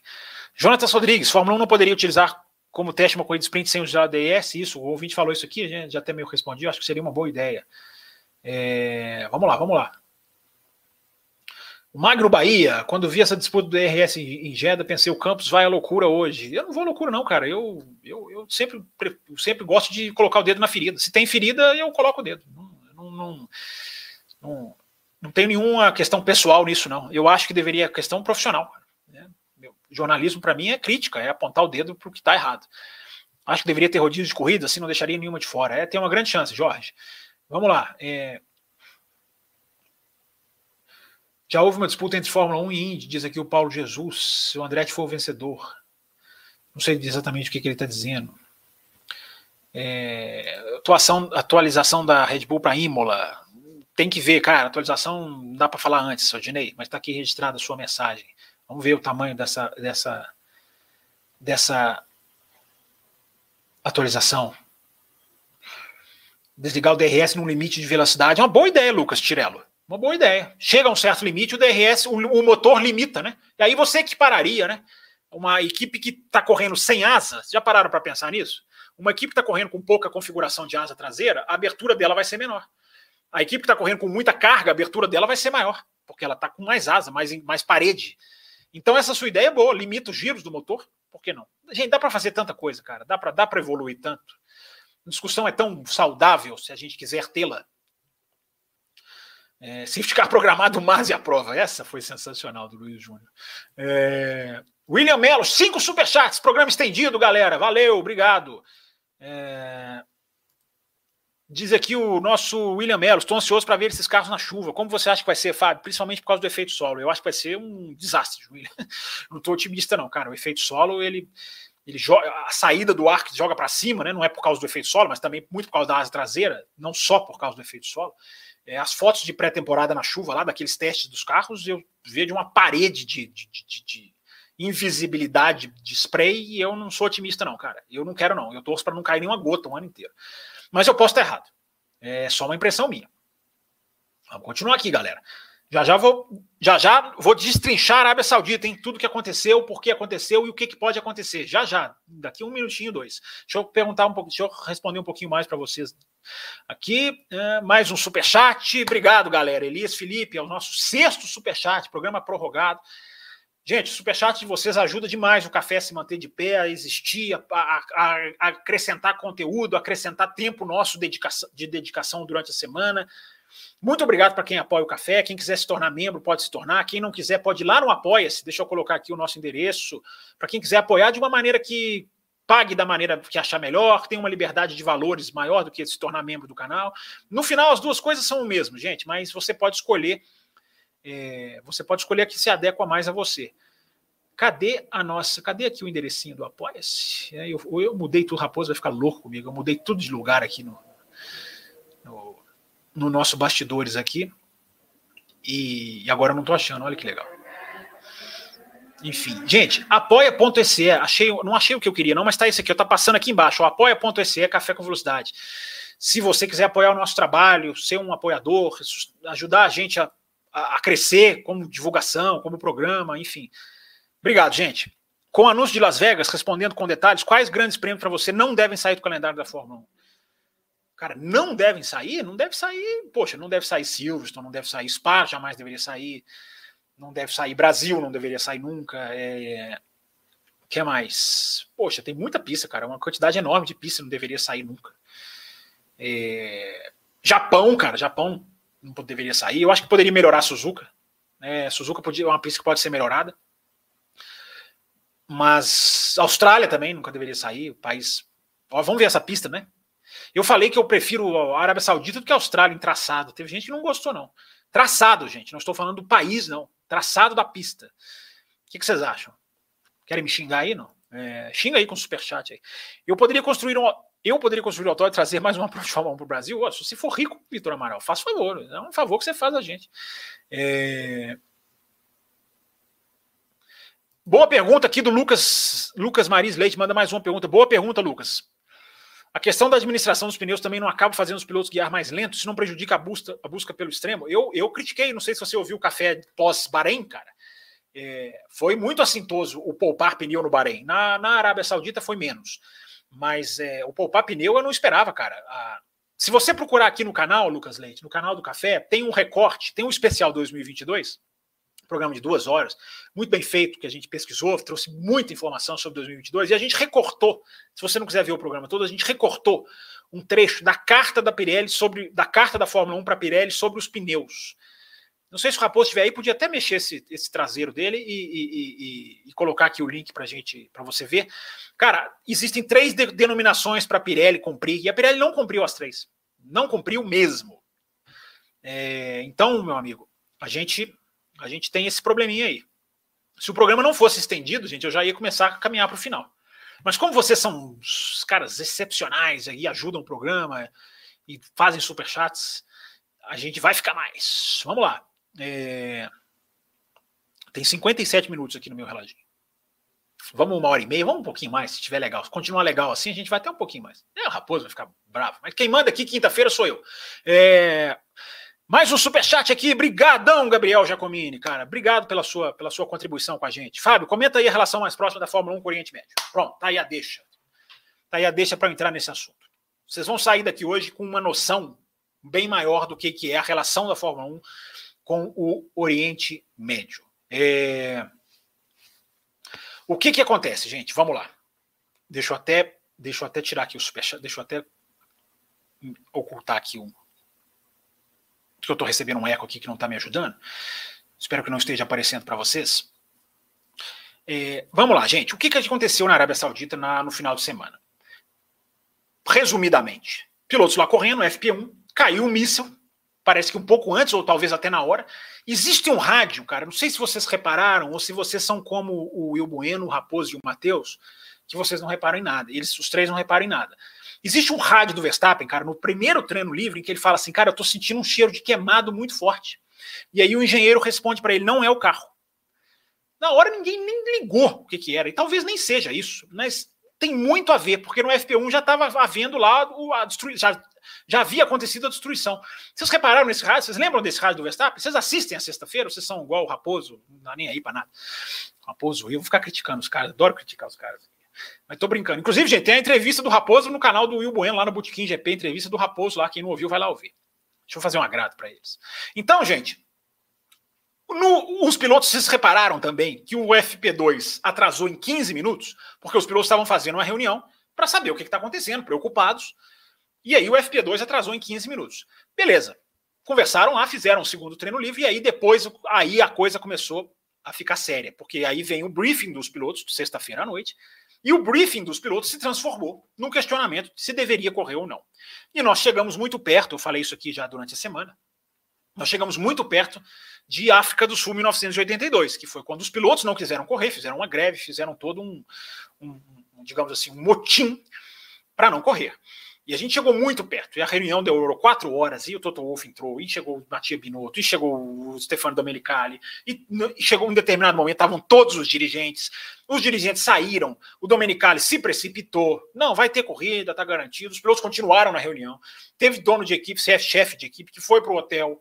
Teve que voltar depois, que tá, já estava no hotel. E tudo ali mais ou menos perto, pelo que dizem. É, porque os pilotos estavam decididos a não correr. E aí veio que a gente não sabe o que aconteceu. Certamente houve ali uma, uma digamos assim, uma, uma, uma, torcida na corda, no sentido de, cara, vocês têm que correr, porque nós temos isso aqui, isso aqui, se a gente não correr, vai acontecer isso aqui, isso aqui. Teve, teve algumas garantias que os caras deram lá que eu apurei, é, que as informações dão conta de que a Ferrari, por exemplo, entrou em contato com a embaixada italiana para ter certeza se ficaria ou deveria ficar ou não no país. Havia um sistema antimísseis prometido para assegurar a pista, aí eu faço um parênteses, né? Se você tem um sistema antimísseis, por que, que você não protegeu o depósito com o seu sistema antimísseis? Autoridades da Arábia Saudita estavam lá com as famílias, então os caras falaram, gente, aqui, ó, minha família está aqui, para vocês verem como eu confio na, na, na segurança do evento. E, e, serviços de inteligência que indicavam que o, ataque não era a civis, os ataques lá contra a Arábia Saudita, dos, dos, dos Houthis, né, que é é a, a digamos assim, a a questão sectária lá do Iêmen, que está em guerra, entre aspas, com a Arábia Saudita, entre aspas, não, né? Claramente em guerra com a Arábia Saudita. A inteligência informando que eles só atacariam infraestrutura, mas enfim. Gente, eu falei que ia ser rápido nesse ponto, mas já só para dar os detalhes todos. Né? Os caras correram, o Bottas foi perguntado se ele voltaria a correr na Arábia. Ele falou assim: eu, eu prefiro não responder essa pergunta, o que é um bom indicativo da insatisfação dos pilotos. É... E aí a questão fica a questão que ficou é não só o que vai acontecer, mas o que foi falado que convenceu os pilotos a voltar. É, uma das coisas que foi falada, assim, é que a, a, algumas fontes confirmam é, é vocês não quiserem correr, ok. É, nós não temos voos para tirar vocês antes da hora. Vocês podem até pilotos irem embora. A Fórmula 1 não porque eu acabei de falar a questão do frete, né, do, do, do, do, fretamento de carga da F1. Não é uma coisa que você consegue no instalar de dedos. Então, os mecânicos, mesmo se a Fórmula 1 não corresse, os mecânicos teriam que ficar, teriam que fazer todo o procedimento e teriam que esperar o voo deles. Então, isso foi um dos grandes argumentos falar, cara, se vocês não correrem, vocês vão, a Fórmula 1 vai continuar aqui. Porque a Fórmula 1 não fecha a porta com instalar de dedo e vai embora. Isso que muita gente não entendeu. Né? É... Então, nós nunca vamos saber exatamente o que foi dito lá dentro, mas algumas coisinhas escaparam. E aí, gente, a gente entra na por que de não cancelar? Por que a Fórmula 1 não quis cancelar? Antes de eu entrar em pormenores, eu gostaria de dizer que eu não concordo com o que eu vou dizer aqui, tá? Porque eu vou dar aqui uma série de fatores que são, digamos assim, que reforçam a ligação da Fórmula 1 com o Oriente Médio como um todo, não só com a Arábia Saudita. Mas para não parecer que eu estou falando aqui, ah, contrato, dinheiro, valor, então não tem que cancelar mesmo? Não, eu já deixo claro de antemão. É, os pilotos têm que fazer a força deles valer. Se eles não quiserem na Arábia Saudita, eles têm que se impor. Acho que não vão conseguir, mas estão certos. E torço para que façam as suas vozes serem ouvidas. Sempre cobrei da GPDA postura, atitude. Espero que seja agora uma, uma oportunidade para isso. Olha o que, que liga a Fórmula 1 ao Oriente Médio, gente. Primeiro, a Arábia Saudita tem um contrato que se fala de 50 milhões de libras, que dá mais ou menos 68, 69 milhões de dólares, que é o, seria o contrato mais caro de uma pista para a Fórmula 1. A, a, taxa média da Fórmula 1 é 30, 35 milhões de dólares para você sediar uma corrida. Essas corridas árabes, essas corridas de é, não só árabes, mas Singapura, esses países que pagam muito, eles pagam cerca de 50 milhões de dólares. Então, se você for pensar ali 65, até talvez até mais, é um valor enorme em termos de contrato que a Arábia Saudita paga. A Arábia Saudita acabou de fechar um contrato, alguns falam de 10, outros falam de 15 anos, mas é no mínimo uma década que a Fórmula 1 vai ficar lá. A, Arábia Saudita patrocina pistas. Você vê lá a, a publicidade de empresas árabes, a Aramco, né, que é a empresa de óleo, que inclusive está trabalhando junto com a Fórmula 1 no desenvolvimento do combustível sustentável. Então, gente, eu estou passando para você os laços, sempre dizendo, eu não estou dizendo que isso justifica correr na Arábia Saudita, tá? Só estou passando a realidade. Acho que a gente tem que passar a realidade das coisas. É, mas eu acho que isso aí, cara, é tudo questão de, de, de, de, de. Há um limite de segurança que a Fórmula 1 eu acho que passou nesse final de semana. Uh, vamos lá, vamos continuar. É, a Fórmula 1, gente, precisa atingir. Isso é a pesquisa que eu fiz agora, depois do café, para trazer aqui para o além da velocidade. A Fórmula 1, gente, ela precisa, para ela ter um lucro, para ela ficar sustentável, ela precisa render 2 bilhões de dólares por ano. Com 2 bilhões de dólares por ano, a Fórmula 1 não só respira aliviada, abastece os seus cofres, como ela sustenta os 10 times no sentido de consegue continuar pagando bem os 10 times que lá estão. 2 bilhões de dólares é o que a Fórmula 1 precisa. A Fórmula 1 perdeu quase 1 bilhão de dólares na pandemia. Olha só, ela precisa de ter um lucro de 2 bilhões e ela desceu negativo quase um bi, chega a ser 900 milhões, para dar um número mais preciso, na pandemia. Então, o que, que surgiu na pandemia? Arábia Saudita. A Arábia Saudita surgiu bem na pandemia. Mais uma vez, vou falar pela terceira, falarei a quarta, a quinta e a sexta. Não estou dizendo que isso dá carta branca para a Arábia Saudita receber mísseis próximo da Fórmula 1. Olha que numeração, gente. Olha o que é a Fórmula 1 agora com o Oriente Médio, deixando a Arábia Saudita um pouquinho ali. As três corridas da Fórmula 1 no Oriente Médio hoje, Abu Dhabi, Bahrein e Arábia Saudita, elas compõem um oitavo praticamente do calendário. Só que elas pagam um quarto do lucro do calendário, de taxas, porque o, o lucro da Fórmula 1 ele vem de taxas, vem de contrato de TV, vem de venda lá do, do, do, do Hospitality Centers, enfim. Um oitavo do calendário, gente, paga um quarto do que a Fórmula 1 ganha em termos de renda de taxa de corrida. Ainda além disso, a Aranco, agora voltando para Aranco, e o contrato de televisão com a, tele, com a TV, é, é, uma televisão árabe chamada MBC, esse contrato é estipulado só perder para o contrato de transmissão da Sky da Inglaterra, em termos de valores. Então a gente tem o contrato da Sky, que é o mais caro, que é de bilhões, e esse contrato da MBC, eu não sei se ela é árabe, mas ela transmite para o Oriente Médio como um todo. Porque aí também está o um negócio. Os países do Oriente Médio eles têm muitas alianças. Então, uma televisão transmite para um outro país. A televisão da Arábia Saudita transmite para o Catar, transmite para o para o Bahrein, melhor dizendo, Catar não. Catar tem uma, Catar tem uma, um, um, não é tão, não é, digamos assim, não é aliado da Arábia Saudita. Mas para o Bahrein, para os Emirados Árabes, esses três têm uma ligação forte. Então, gente, o contrato de televisão da Fórmula 1 com o Oriente Médio é o segundo maior, seria o segundo maior em que a Fórmula 1 recebe. Se você somar tudo isso, taxa de corrida, que eu falei que compõe um quarto do valor de taxas. Mas se você pegar a taxa, se você pegar o patrocínio da Aranco e se você pegar esse contrato de televisão, o Oriente Médio passa a ser responsável por um sexto de todo o lucro da Fórmula 1. Não estou falando mais só de taxa de corrida. Todo o lucro. Com uma cereja do bolo, que isso ainda não está contando o Qatar, que entra o ano que vem e que vai pagar caro. Vocês estão vendo como o buraco é financeiro é complexo? Vocês querem ir além? Já estou terminando. Vocês querem ir além, só para fechar? Vamos além, vamos além. A Mercedes é patrocinada, não é patrocinada, não. A Mercedes, 33% da Mercedes é da Ineos, que é uma empresa química de, de, de, questão de produtos químicos, que ela tem um investimento de 2 bilhões de dólares no, na Arábia Saudita. A Ineos investe esse dinheiro na Arábia Saudita. O investimento do Kuwait, KIA em português, né, o Kuwait Investment Authority, ele tem 7% das ações da Mercedes. O Bahrein, gente, que é aliado da Arábia, o Bahrein, ele tem 50% da McLaren. 50% da McLaren é do Bahrein. Ah, quando a Porsche entrar, e a Porsche já está entrando, já está chegando, quando o anúncio for feito, vai trazer 17% das suas ações, que é 17% da empresa, são do Catar. Ou seja, você vai passar a ter um investimento do Catar na Arábia Saudita, na, na Fórmula 1 também, através de patrocínio de equipe, investimento em fabricantes. Então, gente, vocês estão vendo? Terminei, passei tudo. Vocês estão vendo o, o, tamanho da ligação, o tamanho da, do, do, do, do, nó financeiro que a Fórmula 1 tem? Eu falei que vocês iam sair daqui hoje com outra noção, né? Acho que tem, né? Esses valores de um quarto das taxas ainda sem contar o Catar. E um sexto de todo, todo euro, ou vamos falar dólar, porque eles são tudo contabilizado, né? de cada dólar que cai no bolso da Fórmula 1, um sexto vem do Oriente Médio.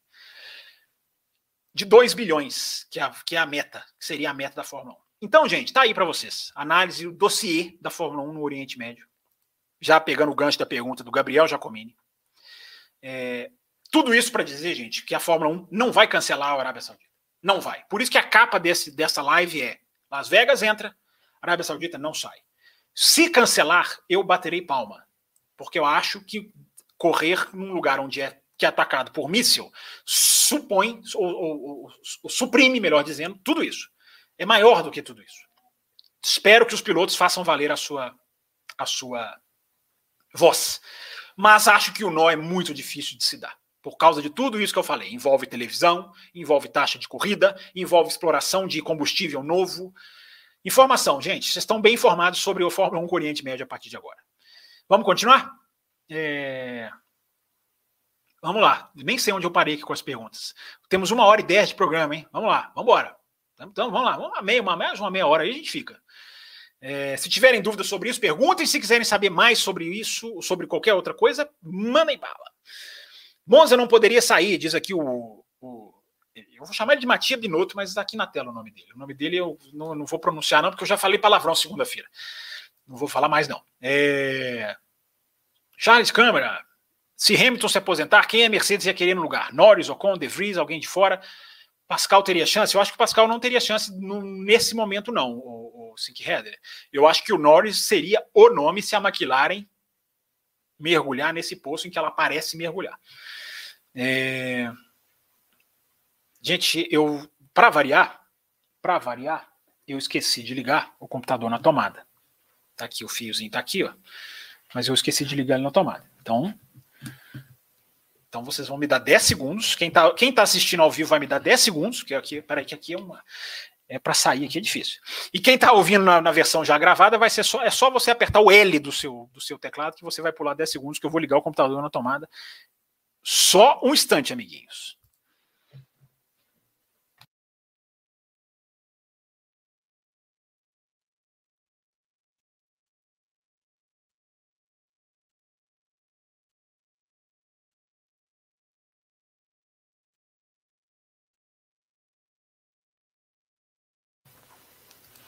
Pronto, prontinho.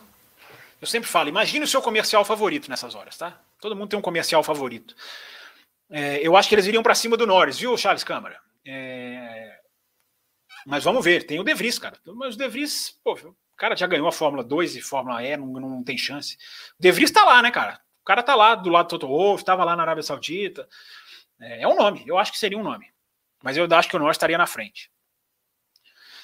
Fábio, não foi dito que os pneus não teriam mais problema de desgaste? Foi, foi, Paulo, foi. Era a meta da Pirelli, era a carta da Pirelli. É, os caras não vão admitir publicamente, mas há um constrangimento, sim, há um constrangimento, principalmente do Bahrein. Na Arábia Saudita, os pneus foram mais duros. Eu já vi uma declaração do Mário Isola de que só 2023. Que até não me surpreende essa declaração, porque pneus não são mudados durante o ano a não ser por questão de segurança, normalmente, tá, gente? Isso é, isso é normalmente. Estou quase caindo aqui. Vamos lá. Se eu cair, vai, ser, vai dar um meme legal. É... Mas vamos lá. Dedo no like aí, pessoal. Isso aí, Lucas, Lucas Tirello. Dedo no like aí, pessoal. É... Vettel tá aqui no chat. Pessoal conversando aqui, ó. Fábio. É... Fábio, o Marcos no ano passado foi, foi punido em Jeddah pelo break test. O Leclerc deveria ter sido punido esse ano também? É, não, porque o Leclerc não freou na, com o um carro logo atrás dele, né? O Leclerc, na hora que ele freia, eu já vi até os dados, tá, gente? Da hora que o Leclerc freia, lá na reta de trás. Antes da disputa de freada, que os dois estão ali fritando pneu, na outra volta o Leclerc também freou, vocês sabiam disso? Na primeira que o Max passa e ele faz a curva, e lá na reta principal ele, ele devolve, ele freou também. Ele freou. Mas aí não é, não é passiva de punição, não, Vitor, porque o break test ele é chamado quando você tem um carro logo atrás de você, né?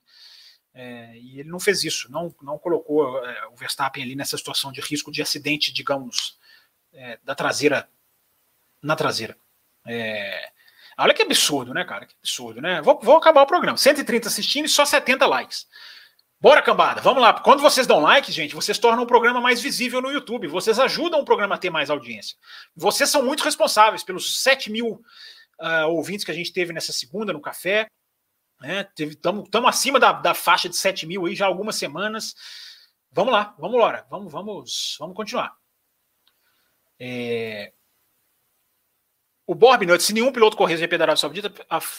Não, não. Não, Bob Minute, a Fórmula 1 não pegava resultado de FP1, não dava vencedor, pontos marcaria como corrida. Como... Não, isso aí não pode.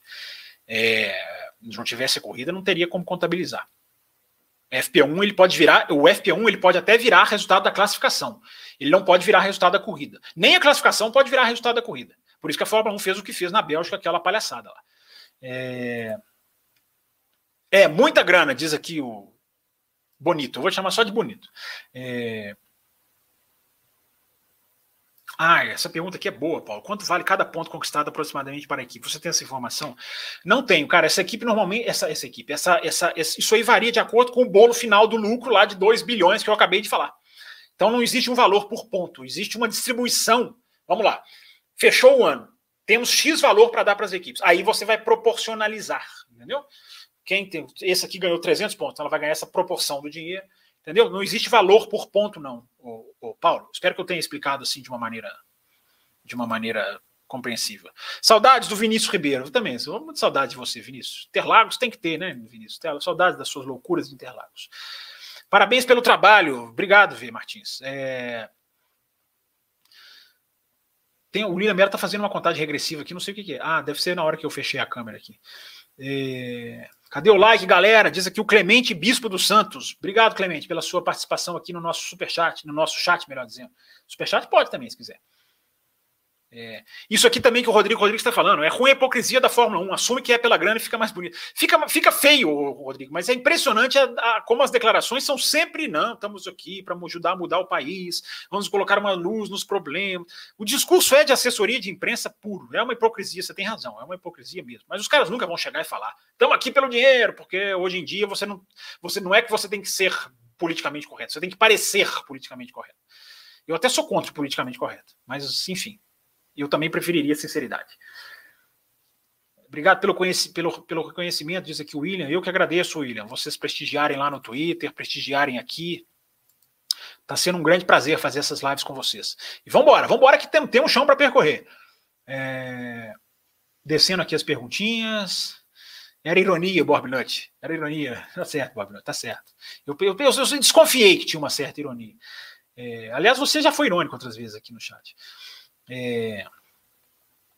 Mas foi bom usar seu, sua mensagem para esclarecer um pouquinho da regra, né? Uh, vamos lá, vamos embora. Tô chegando aqui no final das perguntas, gente. Não tem mais pergunta, não? Deixa eu ver o que mais aqui. Ó. Lucas, Lucas Marisa, a ausência da luz da bateria não tinha que gerar punição para o Leclerc? É a luz. A, o Verstappen ficava reclamando no rádio, né? Da, da luz de, de recuperação da bateria não está acendendo, né? Teoricamente, sim, Lucas, mas eu não sei se essa luz não estava aparecendo em alguns momentos, ou se já estavam, ou se já estavam, ou se era o tempo inteiro. Tem que ver a câmera on-board ali certinho, né? Teoricamente, a luz tem que acender mesmo. É... Vamos lá, gente. Vamos, vamos, vamos com perguntas, porque temos ainda mais aqui. Temos, temos tempos ainda para responder as perguntas. Eu estou chegando no finalzinho das perguntas aqui, eu acho que a barrinha não está descendo mais. Vamos ver aqui o que mais que tem aqui. Peraí. Hum... O Paulo já dizia, Fábio, já tem quase 150 likes, já tem isso tudo? Aqui demora para aparecer para mim, porque se eu, se, eu, o, se eu deixar o YouTube rolando aqui normal, ele fica mais lento. Mas é isso aí, isso aí, 145, é, 145. É... Vamos lá. Deixa eu voltar aqui. Onde é que eu parei? Onde é que eu parei? Dos 150 likes aqui. O like tá na mão, diz o Rafael Perella. Obrigado, Rafael. Isso aí. Like de vocês fortalece o canal. É, Otávio Conte. Otávio Conte é tuiteiro dos quatro costados também. Conte, é Conte ou Conte? Acho que é Conte, né? Eu gostaria muito de ver o Fernando Alonso com uma Alpine andando na ponta. Ele não merece apenas dois títulos. É, cara, o, se a Alpine tivesse. O Alonso, ele, ele no ano passado, ele mostrou que né, tem um, o roda com roda dele ainda tá afiado, né? Agora, sabe o que eu estava pensando, Otávio? No, na Mercedes, né, cara? Assim, muita gente está vibrando com a Mercedes ter caído, né? Para essa questão de ter uma diferença, de diferentes vencedores, né? Mas, gente, pensa, vamos lá, pensa lá. Mas se a Mercedes não tivesse caído tanto, cara, se a gente tivesse tendo Leclerc, Verstappen e Hamilton, já pararam para pensar nisso? Pensem nisso enquanto eu faço uma pausa estratégica.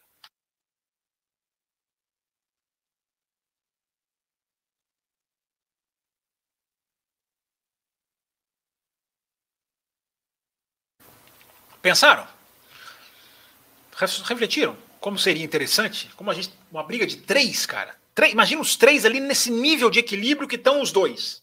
Verstappen e Leclerc. O nível de equilíbrio dos dois já está uma coisa bem assintosa.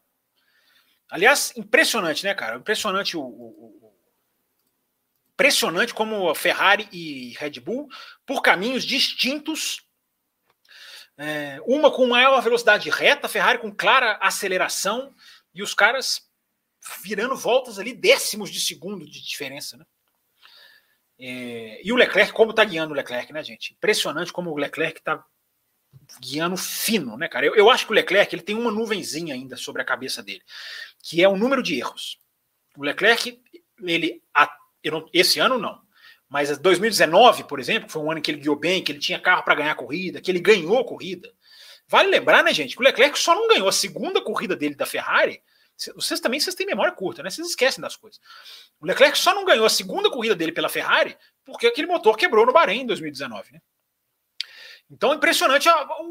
Eu estou impressionado, não sei de vocês. Eu estou impressionado com a força mental do Leclerc. Impressionante, cara. Frio, suportando a pressão. Leclerc foi bombardeado, gente, no Bahrein e na Arábia Saudita, pelo Verstappen. Bombardeado não é uma expressão talvez tão adequada, né? Mas vocês entendem o que eu quero dizer. E é impressionante, cara. Não se abala. Ele tem essa nuvenzinha dos erros de 2019 que não apareceu ainda em 2022. Se continuar assim, o cara vai para a briga pelo título. Mas briga pelo título é outra coisa, né, gente? O Leclerc eu já falei aqui no café, já falei em outros no Twitter, se não me engano ganhar a corrida, o Leclerc já provou que consegue assim. Ó. Olha as vitórias que esse menino tem. Olha, olha as três vitórias do Leclerc, gente. Nenhum, as três têm, têm fatores complicadores muito grandes, fortes. Não é aquela vitória, o cara larga numa boa, não é pressionado por ninguém. Não, as vitórias do Leclerc são as três, você acha superação mental ou superação técnica em todas elas. Então a força mental do menino é só que aquela hora de, do ano passado, a gente acabou de ter o gostinho disso que eu estou falando, né? Aquela hora em que você tem que fazer aquela, aquela volta na classificação, que se você estragar, você perde o título, aquela hora em que se você errar uma freada, o seu título vai embora, aquela hora aguda, que só quem viveu sabe, né? É, vamos ver como é que o Leclerc vai ser lá. Mas eu estou muito positivamente surpreso com o Leclerc. Não é que surpreso, porque assim, o Leclerc surpreendeu, na verdade, em 2018, né, na, na, na Sauber. Mas o cara não. O cara tá enfrentando essa pedra de, de gelo e, e, excelente que é o Verstappen. Onde eu parei? Onde eu parei? Não, porque a luz é banana. Você acha que o Alonso é satisfeito com o Alpine? Vamos dar like, galera. Diz aqui o Fábio Ribeiro. Será que eu pulei alguma coisa aqui, gente? Não, acho que não. Acho que eu voltei certinho. Nem lembro qual foi a última que eu li. Tem uma aqui que eu acho que eu pulei, ó. Felipe Souza, obrigado, Felipe. Aqui, olha, cara, o avatar dele é o Leclerc aqui. Ó. Essa asa traseira da Mercedes vai fazer alguma diferença no próximo GP? Acho que não vai adiantar muito, muita coisa, não. Depende, cara, é difícil saber, Felipe. A, na Arábia Saudita não, não, deu, não deu muita diferença. O, cara, o carro continuou sem grande velocidade final. É, vamos ver, cara. Tem a questão do asfalto no, na Austrália, que eu já falei, que vai ter uma, uma, é um fator novidade. O traçado também é um fator com alguma novidade, não é tão, tão mudado assim, mas tem pontos ali que vão ser bem diferentes. É, é uma pergunta, vamos ver aqui, vamos ver. Essa asa, essa asa da Mercedes está dando o que falar, né? Gostaria de muito de ver o Alonso, já o Otávio aqui, ó, passei pelo do Otávio, gostaria de ver o Alonso na equipe brigando pela ponta, com o Alpine. É, se eu acho que o, o Alonso está satisfeito com a Alpine, eu acho que a paciência do Alonso, se ela existe ainda, já já ela acaba. Não que ele vai voltar a ser aquele Alonso, GP2 engine. Não, eu acho que o Alonso, na hora ele vai falar, cara, eu não estou aqui para brigar por oitavo, sexto, sétimo. Alonso e Vettel, para mim, o que, o que os dois carros mostraram. Claro que a Alpine mostrou muito mais do que a Aston Martin, né? Mas, cara, não é o que os caras esperavam, né? Não é. São dois campeões do mundo. E eu acho que complicou para eles. Mas vamos ver, vamos ver aqui o desenvolvimento, né? Às vezes saltos de performance são dados e tudo muda. João Pedro Melo, gostei daqui da, da, da, das cores aqui ucranianas. Campos, você acha que o DRS é necessário nas categorias de base Fórmula 2 e Fórmula 3? Devido a todos os carros serem construídos pela mesma fabricante, né? A mesma montadora. É, eu acho que não. Eu acho que essas categorias elas são acima de tudo, João Pedro, categorias escola. E uma coisa que uma categoria de escola tem que ensinar é ultrapassar. Então, eu acho que essas categorias elas, elas caem no mesmo erro da Fórmula 1. Precisamos mostrar um show, precisamos agradar de alguma maneira, precisamos entregar alguma coisa. E aí cai na futilidade de entregar o DRS. A pressão por entregar alguma coisa eu até entendo. Agora, entregar uma disputa rasa, vazia. É, repito, no Bahrein, na Fórmula 1, funcionou. Na Arábia Saudita, acho que foi aquilo ali que eu falei. Vamos disputar quem busca para ele o acionamento da asa. Isso eu queria. Vamos buscar quem chega na frente, pelo braço. É, esse sistema pode ser melhorado. Eu acho que o Fórmula 2 e Fórmula 3 cometem um grande erro, João, João Pedro, porque podem falhar em ensinar o piloto a ultrapassar. Mas para que ele vai aprender a ultrapassar se na Fórmula 1 isso não, não foi exigido dele? Né? Fica aí para pensar na cama. É... O Borbnut, Fábio, qual a sua pista favorita? Indianápolis, o Borbnut. Não só o oval das 500 milhas, como o circuito da Fórmula 1 era uma, era uma coisa fantástica. Podia ser até melhorado ali no miolo, o miolo podia ser melhor. Mas a Fórmula 1 fazendo aquela curva do oval de Indianápolis na direção contrária, eu acho era de arrepiar, cara. É, agora, a minha pista, sim, não sei se você falou de traçado, né? Minha pista favorita é Spa-Francorchamps, né? Por razões, por razões, digamos assim, emocionais, né? Uma pista que eu já fui cinco vezes, é um lugar fantástico. Eu adoro a Bélgica, então a Spa é minha, Spa é meu, Spa é meu lugar, diria outro. Mas pista, pista mesmo, além de Spa, que é fantástica, a melhor também do calendário da Fórmula 1, a de Indianápolis também merece menção honrosa. Charles Câmara, depois do acidente do Mickey, a Fórmula 1 deveria rebaixar todas as zebras nas pistas para não haver novas decolagens? Ô, Charles, o Mickey não decolou. Ele não decolou, ele perdeu o controle do carro. É, não foi uma decolagem, ele perdeu tração e foi-se embora. É, eu acho que não, Charles Câmara. Eu vou, vou usar o mesmo argumento que eu usei lá atrás. Risco. Automobilismo é risco, cara. Você vai tirar a zebra, você vai facilitar muito a vida dos pilotos. Você pode mexer no muro. Você pode mexer na distância do muro, na angulação do muro. Aí é outra coisa. Agora, que vamos nivelar tudo, Charles Câmara? Deixa tudo sem zebrinha, retinho. É, tudo bem que a zebra, às vezes, até uma, ela, ela é até uma ajuda, né? O cara apoia nela, dependendo da pista. Mas não, acho que não. Acho que ali a questão é, é, é. a pista é difícil, cara. A pista tem que ser difícil mesmo. Você vai discordar de mim, né? Conte se lê com C. Pronto, então é Otávio Conte. O T é só. Não, Conte. Conce, então. Tá, o T é só na Itália. Pronto, entendi. Pérez pegou a mão do carro. Eu acho que o Pérez. Esse carro casa muito mais com o Pérez, né, Mikael? Casa muito mais com o Pérez. É...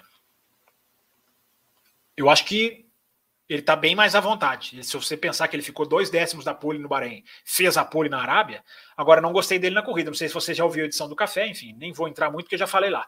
Acho que ele ficou devendo na corrida. Teve o azar, mas, pô, vai brigar com o Sainz, né? Achei ele muito coadjuvante.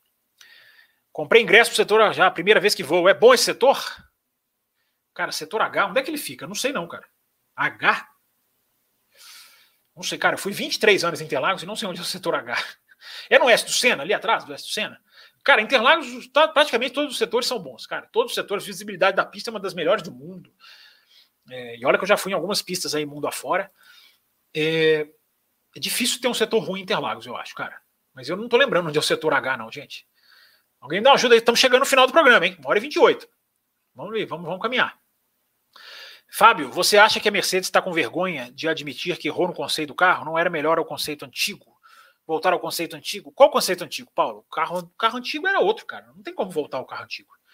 É, pode até ser que eles erraram, mas eu não acho que eles vão admitir, porque eu ainda acho cedo para chegar a esta conclusão. Os caras estão os caras estão no nível 2 da escala de 1 a 10, o Paulo Jesus. Você vai já largar de mão. Você tem que aprender o carro. Os caras estão aprendendo o carro. Pode ser que eles cheguem à conclusão, sim, como você falou, de que é um erro de projeto. Agora, não, não dá para falar isso na segunda corrida do ano. E esse conceito antigo, não sei exatamente não tem como, cara. Outro carro, outro efeito solo chegou agora. Não tem conceito antigo. É... Norris também nesse bolo, a McLaren não ajuda. Diz aqui o Bruno Rechenchowski está aqui, grande Bruno Rechenchowski. Você por aqui, rapaz. Prazer tê-lo aqui. É... Vinícius Ribeiro está aqui, se conformou com o Medíocre Pérez como segundo piloto. É, eu acho que a Red Bull gosta do Pérez lá. É, o talento do Leclerc é algo absurdo. O cara é uma lenda viva. Não sei se é uma lenda viva, Felipe Souza, mas é um talento absurdo, concordo com você. A lamentar pela má fase da Mercedes, apenas a falta de disputa entre quatro. Apenas a falta de disputa entre quatro mais. Leclerc, Max, é. Isso aí, eu falei do, do Hamilton, é verdade, ô Thales. Bem lembrado. Muito bem lembrado. O Russell também podia estar brilhando aí nessa briga. O Pérez se conformou com a posição, diz aqui o Bruno Rechenchowski. É, boa noite, Leclerc é subestimado. Eu vi, eu vi bastante gente dizendo que ele era ruim. Não, pelo amor de Deus, né? Quem falou que ele é ruim, né, o Borbinut? Você tá sendo irônico de novo, Borbinut? Mas eu não vi, não, cara. Cara falar que o Leclerc é ruim. Leclerc andou mais do que o Sainz no ano passado, na minha visão. Sainz foi mais regular, pontuou mais, fez até mais pódio, mas para mim o mais rápido, claramente, foi o Leclerc. Para mim não há a menor dúvida. Leclerc é um baita piloto e bonitão, diz aqui o bonito. É... Você acha o Verstappen mais completo que o Leclerc? Pessoalmente, eu acho o Verstappen o melhor da sua geração. Mais completo ele é. Porque o Leclerc ainda não mostrou, não teve a oportunidade de mostrar outras facetas nessa questão, por exemplo, de disputar o título mundial. É, o, Leclerc, o Verstappen é mais completo porque já mostrou mais. Mas a conclusão final da carreira tem que esperar um pouquinho o Leclerc, eu acho. Mas é boa pergunta, boa, boa reflexão. Leclerc é frio, também acho, Felipe. Leclerc é frio. É... Rafael Campos, como manda super chat? Tem um cifrãozinho aí, Rafael. E aí você manda, cara. Falta pouco tempo para acabar, hein? Já estamos caminhando para o final. É... Tem um cifrãozinho aí. O Thiago Meirinho, eu pulei ele aqui, ó. Antes das novas regras, a gente não via mais aquela quebra catastrófica, o motor pegando fogo. Essas quebras recentes são a forma como as equipes estão tendo que reinventar, concorda? É, não sei, Thiago. Eu acho que essa questão do combustível está sendo bem, bem um fator bem importante, cara. É um combustível novo, o processamento desse combustível é diferente, a, a queima é diferente, entendeu? A, a combustão dele é diferente, esse combustível com etanol. É... Diante, eu falei isso aqui, né, Leandro? Não sei se, não sei se, eu, se, eu, se eu já tinha, você já tinha mandado a sua mensagem. Eu acho que essa Aston Martin empurra o Vettel para fora da Fórmula 1, sim. Mas vamos ver, desenvolvimento ainda está só no começo. Valeu pelo programa, eu que agradeço, Rodrigo Rodrigues. Estamos caminhando para o finalzinho, gente. Vamos aqui chegar nas últimas perguntas. É... Imagina, né? Peraí, peraí. Oh, garganta doendo aqui. Vocês falam muito, né? Já falei. Thiago GDF está aqui, grande Thiago GDF, F2 Fórmula 3 deveria usar o carro da Fórmula 1 dos anos anteriores, com algumas mudanças para reduzir custos. É, é, implicaria uma mudança muito grande, né? A manutenção do carro de Fórmula 1 exige mais gente, mais envolvimento de, de quem cuida do motor. Mas é uma ideia, né? Quem sabe? Não, a ideia não é ruim, não, a ideia é boa. Ricardo perdendo credibilidade para equipes maiores? Acho que sim, Bruno Reichelshoff. Acho que sim. O cara vai ficando menorzinho né, no mercado. É... Paulo Jesus Fábio, você assistiu a Corrida Espanha 88? Não tinha DRS, as ultrapassagens eram fantásticas. Senna venceu e a disputa foi sensacional. Assisti sim, tem que assistir de novo. Assisti ela com 200 anos. É, mas essa, essa corrida é sempre citada, né, Paulo? Pato Award, diz aqui o Otávio Conce. Talvez, não sei se é a questão da McLaren. Tem que ter, ele fala aqui da superlicença. Vamos ver, gente. Vamos caminhando para o final, chegando aqui ao finalzinho do programa. McLaren ainda tem salvação? Daniel Rosa tem. Começo tá, tá no começo, cara. Os caras têm muita, têm muito a melhorar ainda. Podem, podem realmente não chegar lá na frente, porque começaram muito mal. Mas tem, claro que tem salvação. Não tem ninguém perdido assim, no sentido de já era, não. Calma, gente. Você acha que o Jorge Russell pode terminar na frente do Hamilton? Diz aqui o Evandro Bezerra. Obrigado, Evandro. Bem-vindo e obrigado pela sua mensagem. É... Pode, vamos ver. Eu acho dificílimo, né? Esse, esse final de semana do Hamilton, para mim, foi uma exceção. Mas pode, não existe, não existe, não existe o impossível nessa questão. Superchat da Renata Afonso. Obrigado, Renata, pelo seu superchat. Chegando, você chegou agora, dona Renata? Estava sentindo sua falta aqui no comecinho do programa. Gasly pode ter uma segunda chance na RBR em 2023? Eu acho que não. Acho que o Gasly não tem mais ter chance na RBR nunca mais. É, eu acho. Pode, pode, os caras podem mudar de ideia, enfim. Mas o Pérez, ainda mais o Pérez agora, cara, que tá mais forte. Eu acho que o Gasly, eles vão liberar o Gasly, vai acabar o contrato e o Gasly vai estar tá livre. O Gasly pode ir para uma Renault, uma Alpine, pode ir para uma outra equipe, uma McLaren um dia, quem sabe, se o Ricardo não, não, não se der bem. E... Quem mais aqui, gente? Acabou? Bruno Rechenchowski. Superchat, grande Rechenchowski, obrigado. Gostaria de agradecer pelo excelente programa. Ô, oh, Rechenchowski, eu que agradeço, cara. Vocês aqui dando apoio, dando, mandando mensagem. Não falta gente aqui para interagir, tá? Sensacional. Então, gente, caminhando para o final aqui, mais cinco minutinhos. É... Não esquece de tomar água. Parece engenheiro aqui, né, Felipe? Cara, eu trouxe até uma outra bebidinha aqui, mas eu nem bebi. Vocês me deixaram ligadão aqui. Estão falando do carro com entrada de ar maiores. Muito bom trabalho. Peraí, coloquei na cliquei em uma coisa, apareceu outra. Muito bom o trabalho do café. Obrigado, Rafael. Obrigado. Estendo, estendo os agradecimentos em nome do Raposo, do Matheus, do Will. É, o trabalho nosso tá, tá aí, cara. A gente arregaça as mangas e pau na máquina. Esse final de semana eu vou descansar, né, gente? Porque, poxa, bom, né? É, o que eu estava lendo aqui era o Paulo Jesus. Estou falando de, estou falando de um carro com entradas de ar maiores. Curioso que a Williams tem um conceito parecido. É, side pod Acho que esse aqui diz side pod menor. Desculpa se a escrita não está correta. É, é cara, cada um, cada carro tá, tem um conceito, né, Paulo? E, enfim, gente, vamos ver o que, que vai acontecer. Última mensagem aqui, ó, das que estão aparecendo para mim. Deixa eu até atualizar o YouTube aqui, porque depois que o YouTube apareceu o superchat e eu não tinha visto, deixa eu ver se eu não perdi aqui nenhum. É, não, os superchats estão todos, todos certinhos, é, todos lidinhos. E tem uma mensagem aqui da Renata, que chegou atrasada, eu acho, hein, Renata? Eu desconfio. Ou então você estava quietinha aí.